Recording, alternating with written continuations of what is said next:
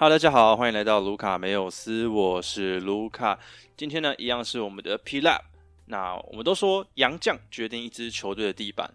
每年的选秀就是成为各大球队抢人的时机。就像去年的钢铁人或者是工程师，都算是选到了球队核心级别的人物，像是右伟或者是云浩。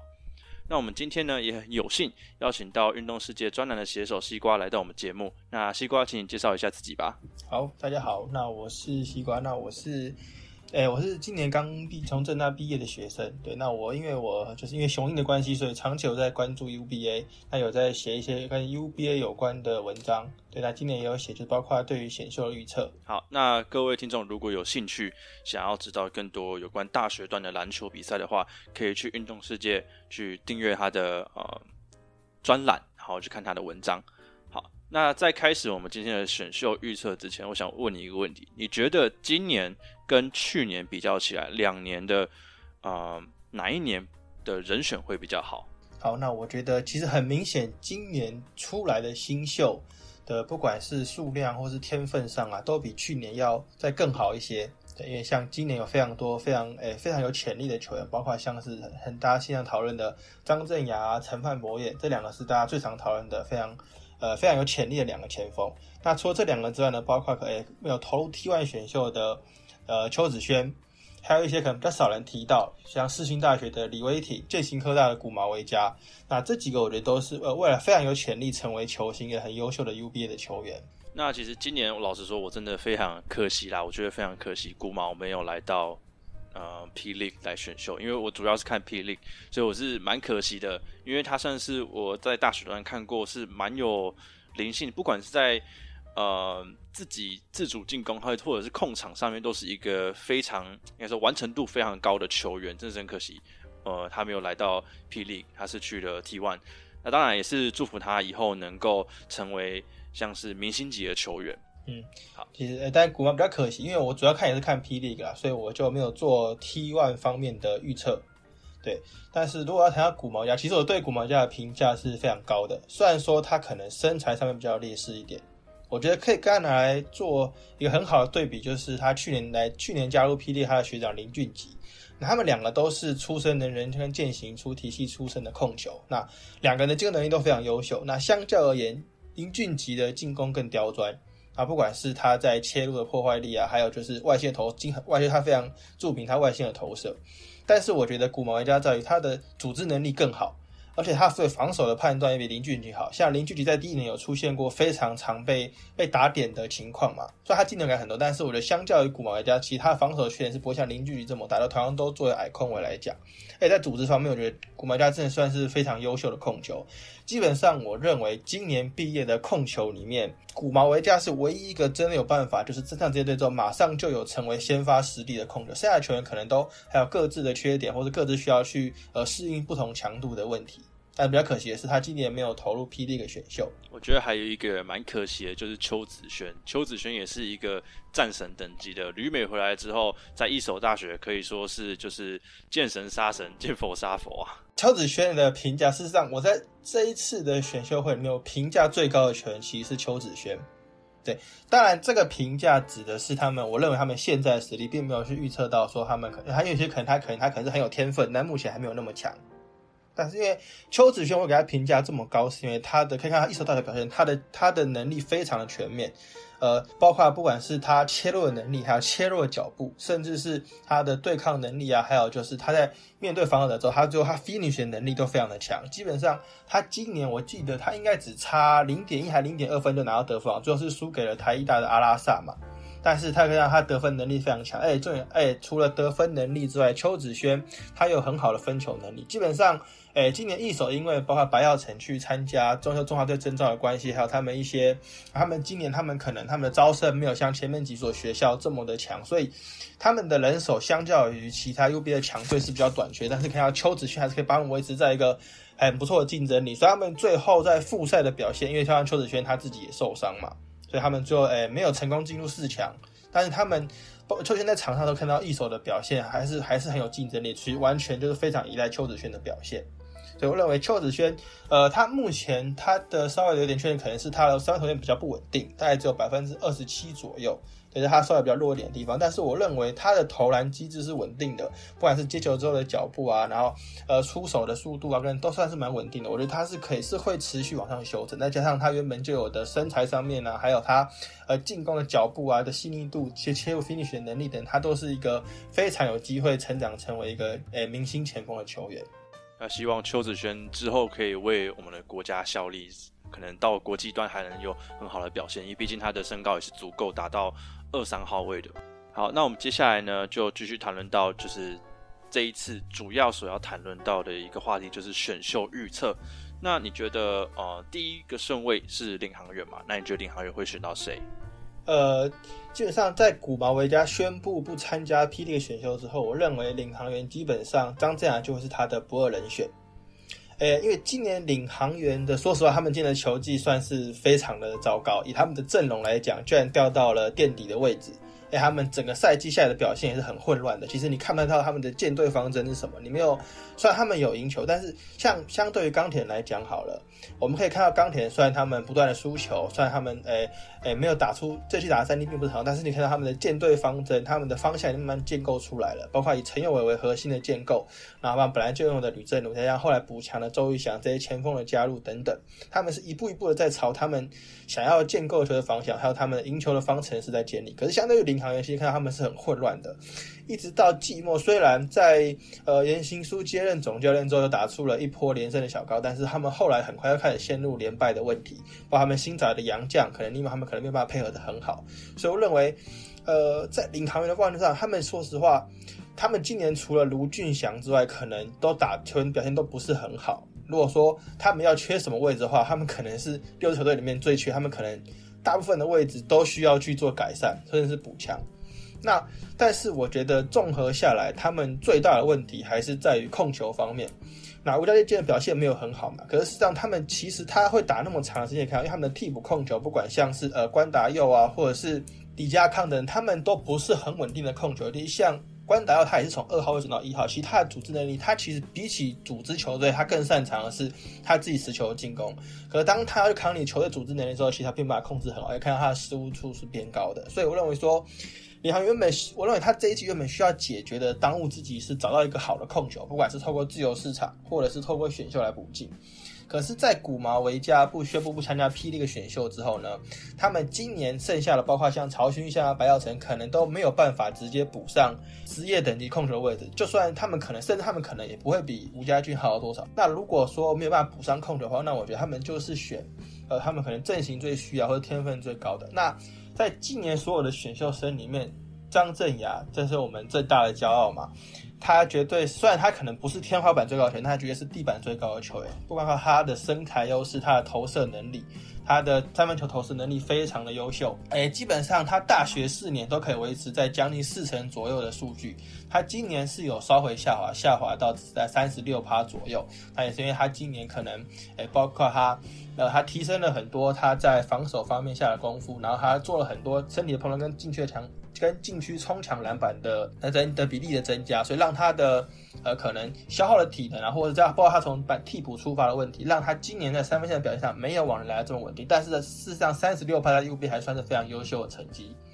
所以我认为说，再加上哎去年领航员的三分球命中率也是相当糟糕，所以我认为补上一支呃有身高，然后又非常投射力非常优秀的张镇雅，会是领航员最好的选择，也是他们能够最直接快速补强他们阵容的选择。因为他应该是今年的选秀的球员里面，呃，最能够最直接的集战力。老实说，我觉得领航员其实不差天赋。我觉得领航员其实你要说一到五号位，其实都是有人的。那天赋来讲的话，也不会到多低。所以我认为他们的首要之急，就像你们刚你刚刚讲的，他们球队文化还没有建立，那他们球队的方针也不是特别的明确，所以他们。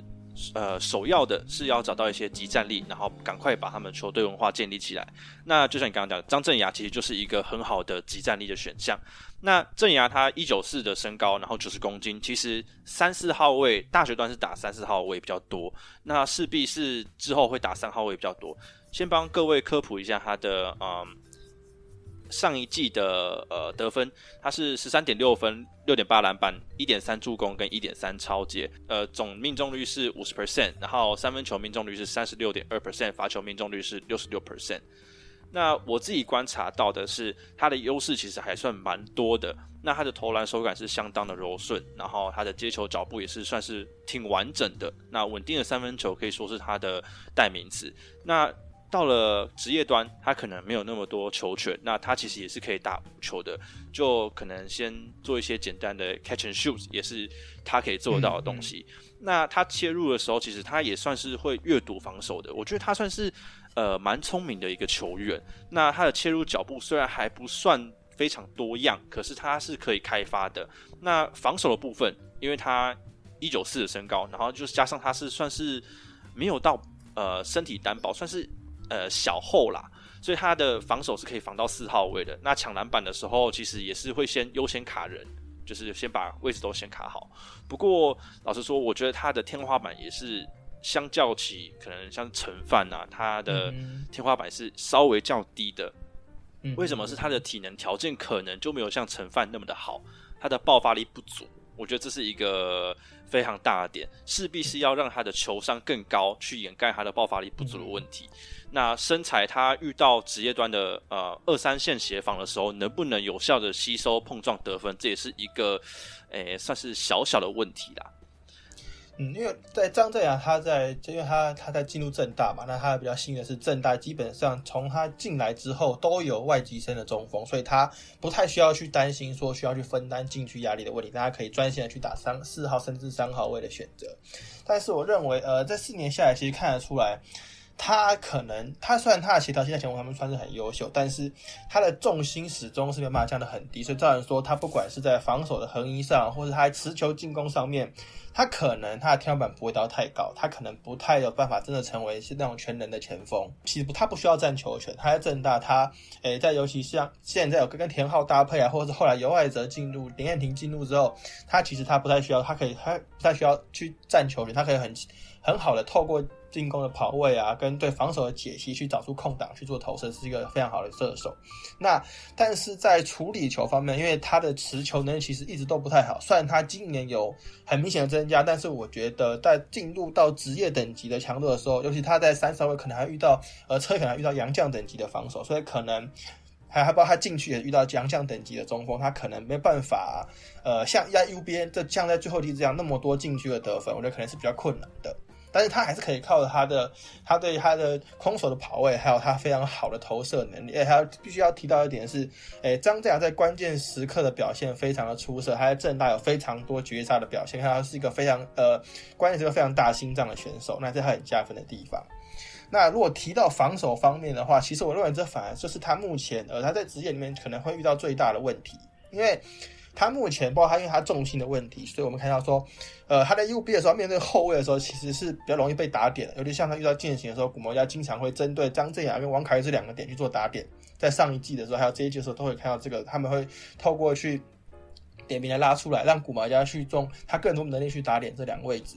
那呃，所以说，变成说张振如果遇到比较小的甚至职业等级，他们职业等级的前锋又更刁钻，比 U B A 更快更强壮的时候，他可能比较容易守不住。而同样是面对到禁区球员的时候呢，因为他的对抗性虽然他就今年有变好，但是可能遇到职业等级强度还是没那么好，所以他在单防上，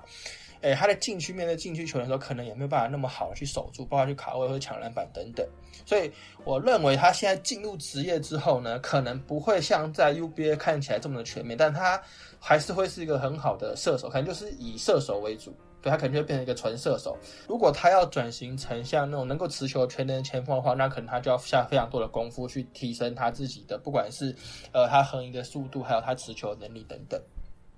那我这边呃，你有他的天花板吗？就是你就给他一个天花板吗？我认为他的天花板目前他最像的的模板，当然就是钢铁人的吕正如。对，就一样是身为高射手，那他可以增强部分。像我们好像李正如，虽然他的持球能力可能没有办法像到林志杰啊、张忠宪这些全能前锋的这种等级，但是他的切入突破还是有一定的破坏力的。而且吕正如的不管是他在禁区的防守，还是卡位，或是他切入破坏力都是不差的。我认为张静雅只要补足这个部分，他是很有机会去追上吕正如的脚步，甚至像他自己说的嘛，他也希望可以超越这些前辈。的的能力。嗯，没错，我其实给的天花板也是吕正如。那我这边自己给的地板呢，像是。弱化版的巫师，我不知道你有没有关注工程师的比赛。那巫师虽然这季上场的时间是不算多的，上场的场次也不算多。不过，如果你回去看他以前在其他国家打的比赛的时候，他其实也是比较像是呃空手跑位的射手。那持球进攻也不太多，这跟工程在工程师打球的时候也是一样，就是自己重心也有点过高，然后运球虽然是有，但是也没有办法那么好。那如果张呃张镇雅真的没有办法像是呃达到吕正如那种等级的话，我目前看起来他的地板就是弱化版的巫师啦。我觉得他的如果说地板的话，有一个更像的球员呢，我认为是梦想家的简浩。那简浩他身材更好，他要到两百公分，那他体能更出色，但是他在球场的功能其实还是以投射为主。你不大会看到，除非是快攻，不然不大看到他持球切入啊，或者是在禁区进攻的画面。那我认为张镇雅如他应该是。很有机会，就是至少可以像吕正龙那样，成为一个很值得球队信赖的高射手。好，那我们接下来就讨论到第二顺位的勇士。那你认为勇士会选择谁呢？呃，因为基本上富邦勇士可以说是这六支球队里面阵型最完整的球员，一到五号，不管是从从控球到前锋再到中锋都非常的完整。那而且他们老中青三代都有，老不不用讲，那就是呃富邦的福禄寿嘛，包括了林志杰、曾文鼎，然后蔡文成。那中生代的话，包括像是张忠宪。这些都是呃都是联盟一级的球星。那新生代的话呢，也有像今年表现很呃在冠军赛表现很出色，季后赛表现很出色的周桂宇啊，还有曾祥军等等，还有这些都是很出色的球员。那所以我认为说富邦他并没有选秀上面并没有什么急迫性，说啊我要需要改进哪个问题。我认为他主要就是以天分为主，就尽量的去选取最有天分的球员。去补足说他呃，去提高他未未来性。那我认为在这这次的选秀里面，呃，天分最高的毫无疑问就是践行科大的陈范博彦。那一百九十三公分的身高，还有他非常劲爆的体能，再加上他在今年所展现出来一些面框的动作，包括是呃中距离的跳投啊、持球单打能力等等，这都是陈范博彦呃非常优秀的地方。所以我认为复办回来第二顺位选下陈范博彦。了解，那我这边帮各位科普一下，陈范博业呢，他是有一百九十五公分的身高，然后体重也是九十公斤。可是你不要看他跟那个张镇雅是一样九十公斤，他的是体格是非常壮硕的。那他上个赛季呢，场均得分有十七点八分，七点三个篮板，一点一个助攻，一个封阻跟一个超解。命中率的话是五十七 percent，那三分命中率的话是二十七 percent，那罚球命中率是七十二点一 percent。那我自己看他比赛，虽然我看的不多，不过他的优势很明显，就是他的爆发力跟他的体格。那在切入的时候，他常常可以利用他的肩宽去顶开防守者。三分的部分，呃，脚步算是不错，投射机制也相对比较完整。那在低位的时候，遇到错位或较矮的球员的时候，他能准确得分，不管是用飞的位或者是直接碾进去得分。不过他的劣势就也是很明显，大罗大四赛季他的三分，就是他虽然有。多投了很多三分，但是他的稳定度其实还是，呃，相较于张镇雅还是非常的不足啦。有时候切跟投之间没办法做出正确的选择。遇到二线协防的时候，能不能利用运球摆脱，是他在职业端我觉得他可能会遇到的问题。因为他在大学端大多数时间都是用体能去撞开，但是到职业端一定是不行啊。比如说，如果里面有大 B 或者是有辛巴的话，基本上你。再怎么大只都不比他们大只，所以进到职业端会是一个问题。其实我认为，呃，在进入 PD 的时候，遇到陈范不遇到撞墙可能会比较严重，蛮考验他的适应能力的，因为。陈发博今年在右边表现非常的优秀，可以看到他呃，不管是他今年在场均得分上的提升啊，或者他整体呃在比赛内容所展现出来的技巧的。但是呢，由于因为践行科在这几年，而他们的可能他外籍生比较不顺利，有一些各式各样的问题，所以他们一直在进去都很缺乏，所以还是需要他去扛非常分担非常多进去的问题。也变成说，呃，他其实他他在。面对外围防守者，呃，在面对锋持呃小个子的防守的时候，其实没有判断能力，不管是合理能力或判断，其实没有那么的好，他还蛮容易被后卫去呃去做突破的。那这是防守方面的问题。那因为他在职业可能在进球都还需要守五号位为主。那回到进攻方面的话，他在 UBA，因为他跟同年龄层在 UBA 球员，他的体能差距确实是蛮大的。基本上 UBA 可以说几乎没有可以守得住他的人。可是我们看到。陈范不看看，陈范不看今年打的最差的比赛，都刚好是面对世新的那三场比赛，那他表现最不好的时候，那很问题很明显就是。目前陈范博彦他还是以他 U B 的表现还是建立在他的体能之上。他在面对到像世新的这些，包括伊波卡啊，他进去的丹尼尔这些人的时候，当他们的体能并不输他的时候呢，他优势没有办法发现，会发现说他的持球能力，第一个他持球能力不足，他的持球进攻没有那么的稳定。进到职业之后可能会更严格，他可能基本上持球突破的能的的空间有限。然后再来一个很严比较严重的问题是，他对于球场的判断能力比较差。他的对防守的解读，所以说他在进攻时候没有办法很好的去帮助队友，他的出变成说他没办法呃很好的去掌控他自己要出手需要出手的时机，所以他变成说他的三分命中率会那么低，我觉得很大一部分是因为他对于出手时机的判断，他没办法很好的去找到一个很好的空档。他在持球突破的时候也没办法去制造出机会让队友得分，所以变成说，如果他在体能啊跟体能上没有优势的时候呢，他会打得很绑手绑脚，他没办法自己得分，没办法去创造机会。那这也是践行会在四强赛输给世新一个很重要的原因，因为他们今年最重要的得分火力陈范博也并没有并并没有办法开张，他在攻守两端都被世新大学的伊波卡严重的限制住了，所以认为这是他在上职业之后会第一个遇到的问题。但是总归一句，呃，他还是非常有天分的球员。他虽然可能在目前低龄到职业上，他可能还是以会以四号位为主，先帮球队的防守做好啊，保护进攻篮板，然后还有一些偶尔一些可能空档跳投或是一些篮下进攻等等。那我认为说，以他的身材跟他体能，还有他所展现出来的协调性，他是非常有未来的。如果说要谈到他的天花板的话，我认为可能就是同样是富邦富邦勇士的张忠宪。就是他们的身材相近，也挺得非常劲爆，而且，诶都有不错，都有很好，都是一个很好的快攻箭头。那他需要去讲，就是他在防守上面能力能不能够像张忠宪这样子，诶能够有这么大范围的防守能力，不管是单防或是协防，能够大个子小个子都能够守。那在进攻端上面，好像就是增加他自己对于防守的解读能力，还有他自己持球进攻的能力。我认为他的，虽然他今年的三分球命中率不高，但是我认为他的投篮其实是不太需要担心的。虽然他的姿势可能没有那么流畅，但是他已经，呃，有一套他自己诶很熟悉、很固定、稳定的投篮的方式。那，呃，效果也没有到很差。那我觉得他就是每天就持续的去增强他这部分的能力，这样子。我觉得算是我们跟乙的看法，算是真的是很刚好，因为我给的天花板也真的都是张忠宪。那他可能在职业端，如果他能开发出一点运球，然后一点控场视野，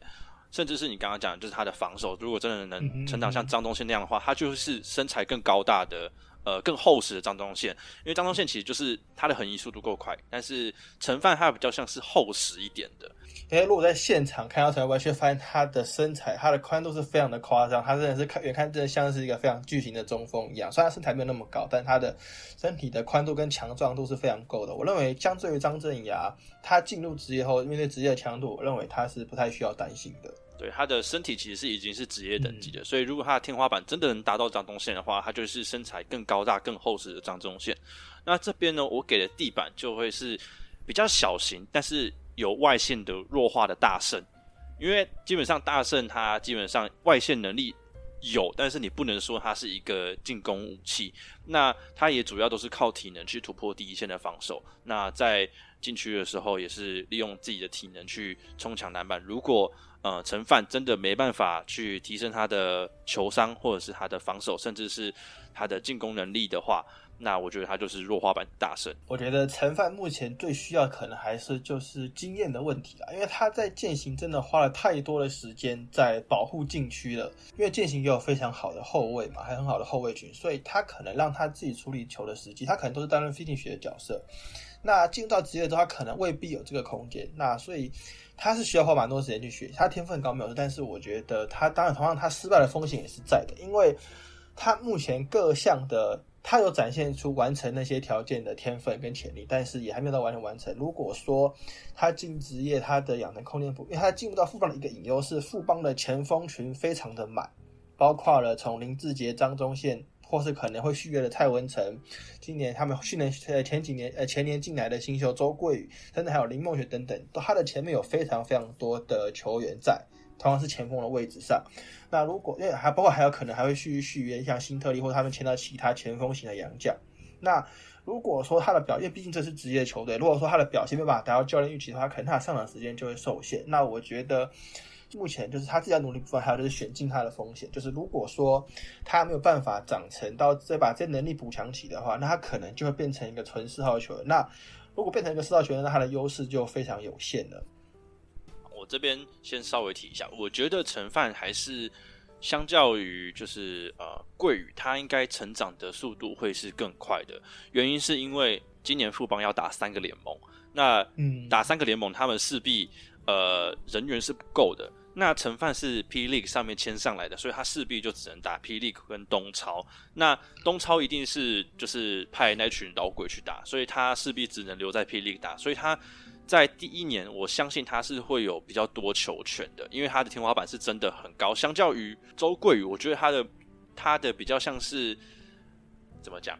周桂宇虽然有控场视野，可是这几年证明了他就是没办法打到一号，他顶多就是二三号位的摇摆人。但是陈范他不一样，陈范他的身材又更好，那体能又比周桂宇更好，所以他的天花板我觉得是比周桂宇高的。那在第一年他能得到更多球权的情况底下，我觉得他有更高的机会可以养起来。嗯，大家可能就要看他自己努力的程度了。他就是一个相对但他就是一个上下，如果像跟张镇来比较，张镇来就是一个上限比较低，但是他下限很高的球员。那张镇来就是一个呃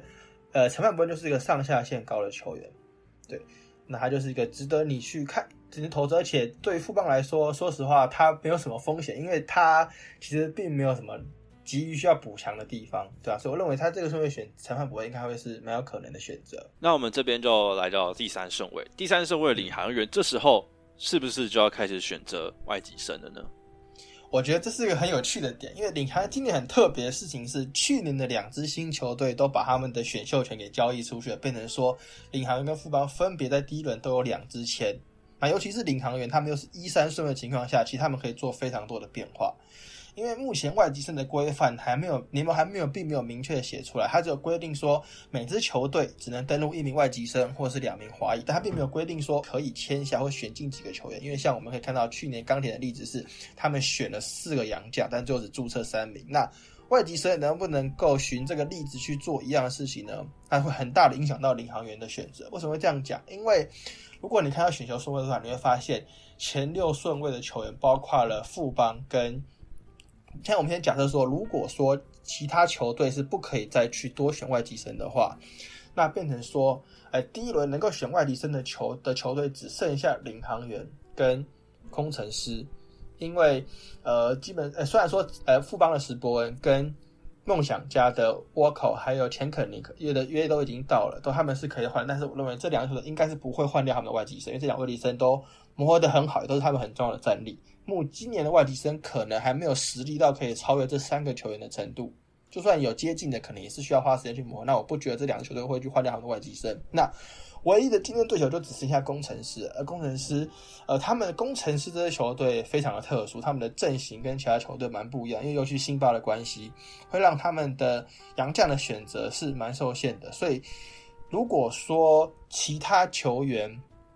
如果说规定说不开放让球员再多其他球队再多选择外籍生的话，那我认为领航员可以冒险的不在第一轮选进外籍生，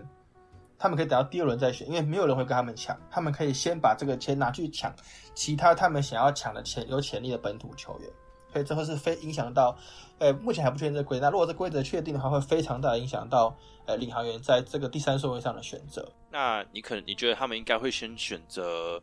呃可能控卫型的吗？还是我认为对于领航员来说，呃，补强如果说假设说他们希望保险一点的话，就是不像我前面做的那样冒险举动，就聊到第二轮再选外地生的话，我认为丁恩迪会是他们今年最好的选择，就是在补强禁区的战力上。因为看到，哎，今年领航员那个很严重的问题是，他们刚开季的时候是没有大洋将的嘛，只剩下唯一有扛进去的是九等。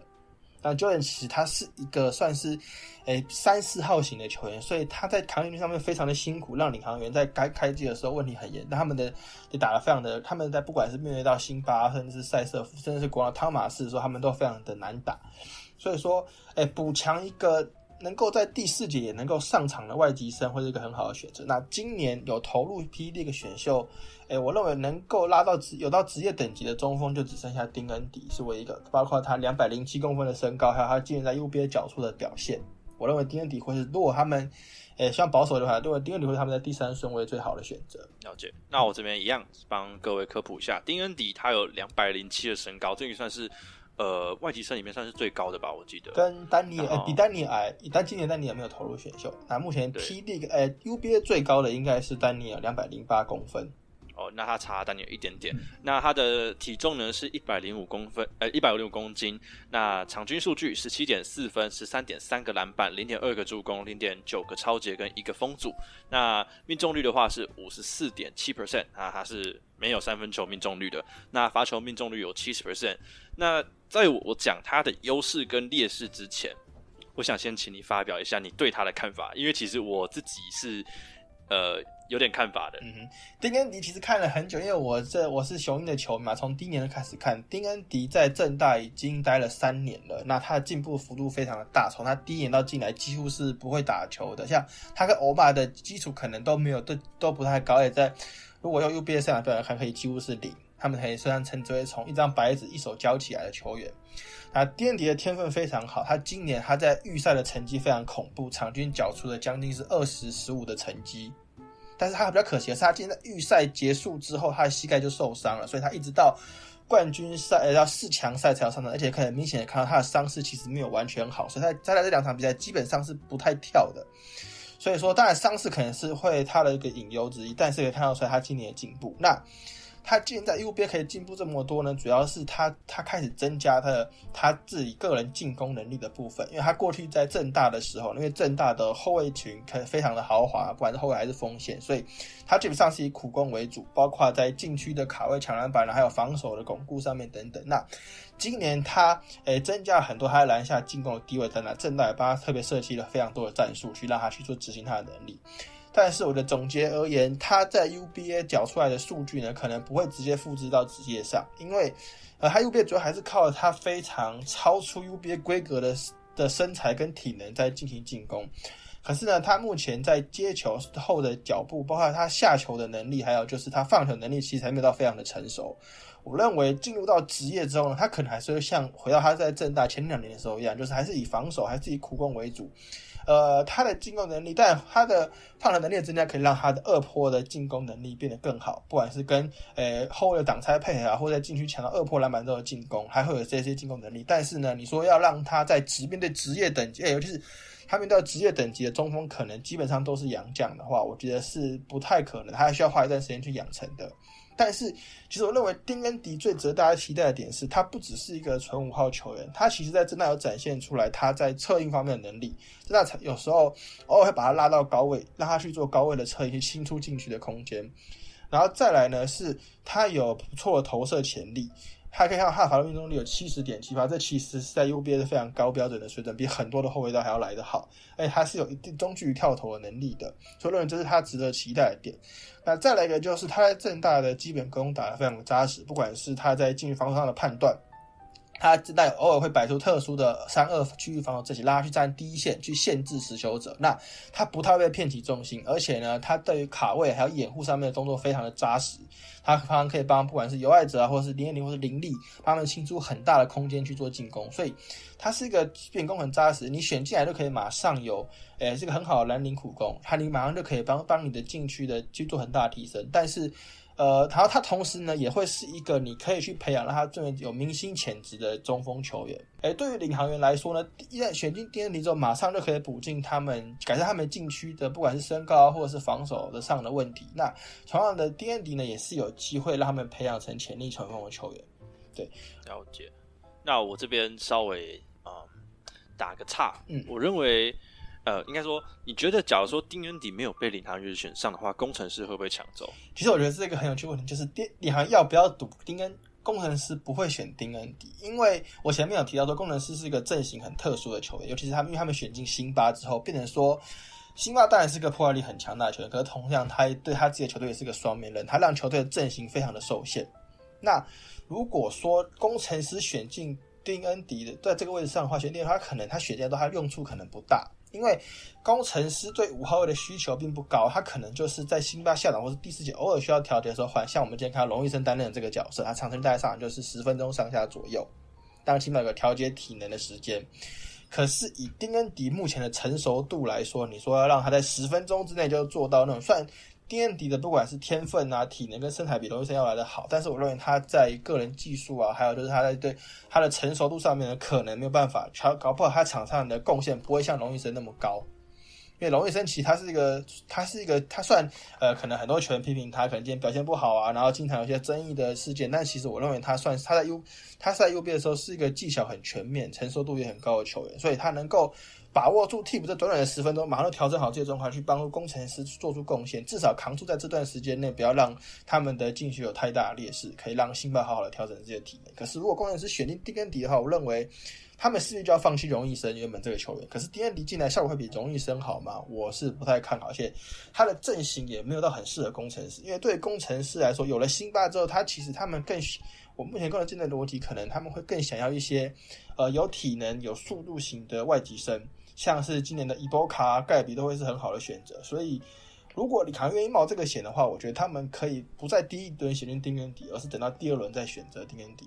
那我这边的看法其实跟你有类似的呃观点。那我觉得工程师不会抢丁恩迪，也是像你刚刚讲的，他能不能表现的比荣誉生更好，也是一个问号。